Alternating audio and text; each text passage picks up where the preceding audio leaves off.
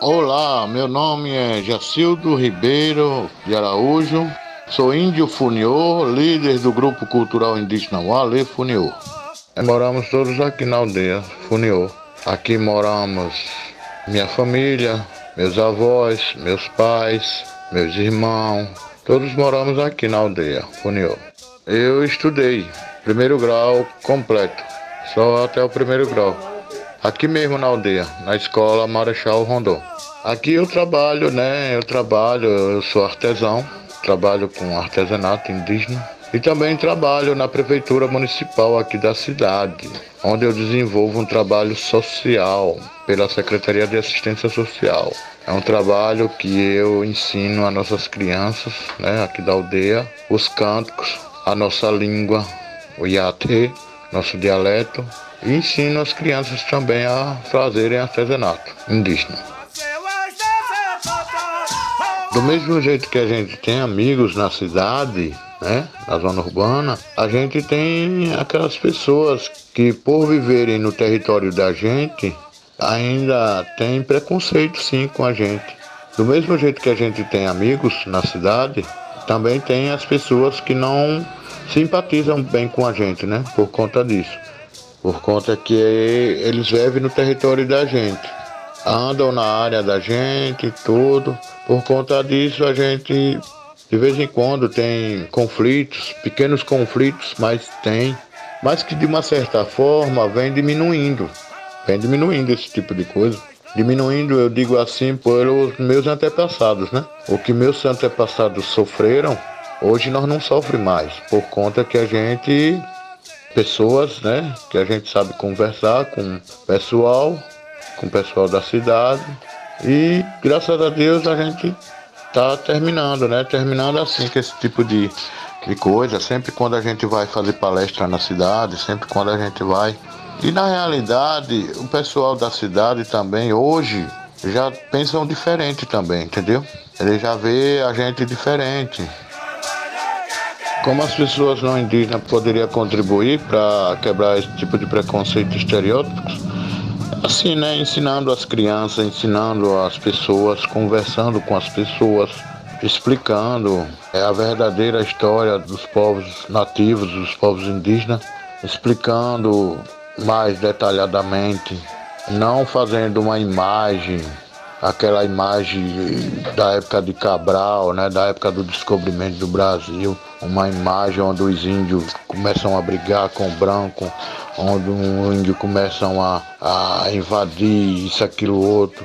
Não, totalmente diferente. Procurar ensinar as crianças nas escolas a realidade de hoje, como é que o índio vive, quais são as dificuldades que os povos indígenas enfrentam, né, no sentido de todos os sentidos, sobre a demarcação de suas terras, sobre a saúde, sobre a educação, ensinasse como é bonito a cultura indígena, como é que o índio sobrevive hoje no mundo de hoje, como é que o índio luta para preservar a sua história, preservar a sua cultura, a sua identidade própria.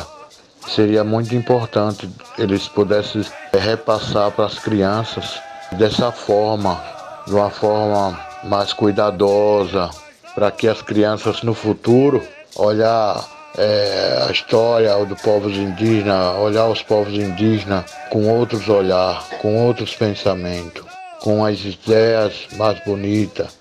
É isso, é dessa forma que eles poderiam contribuir com esse tipo de coisa, né, para quebrar o preconceito.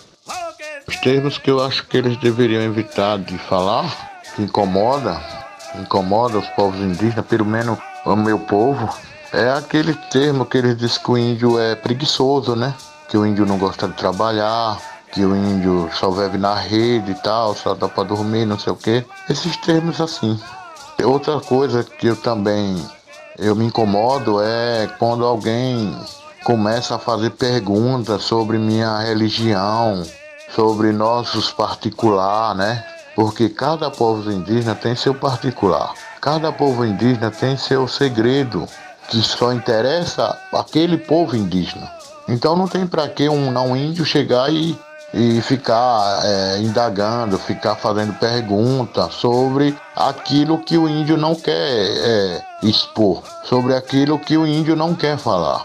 Então isso eu acho que esse pessoal não índio deveria evitar esse tipo de situações, né? Tipo de termos.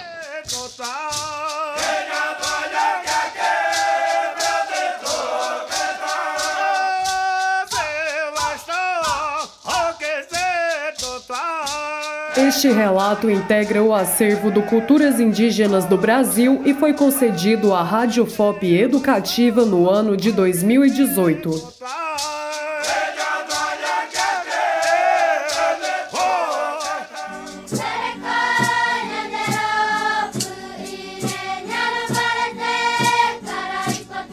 Vozes dos Povos Originários do Brasil.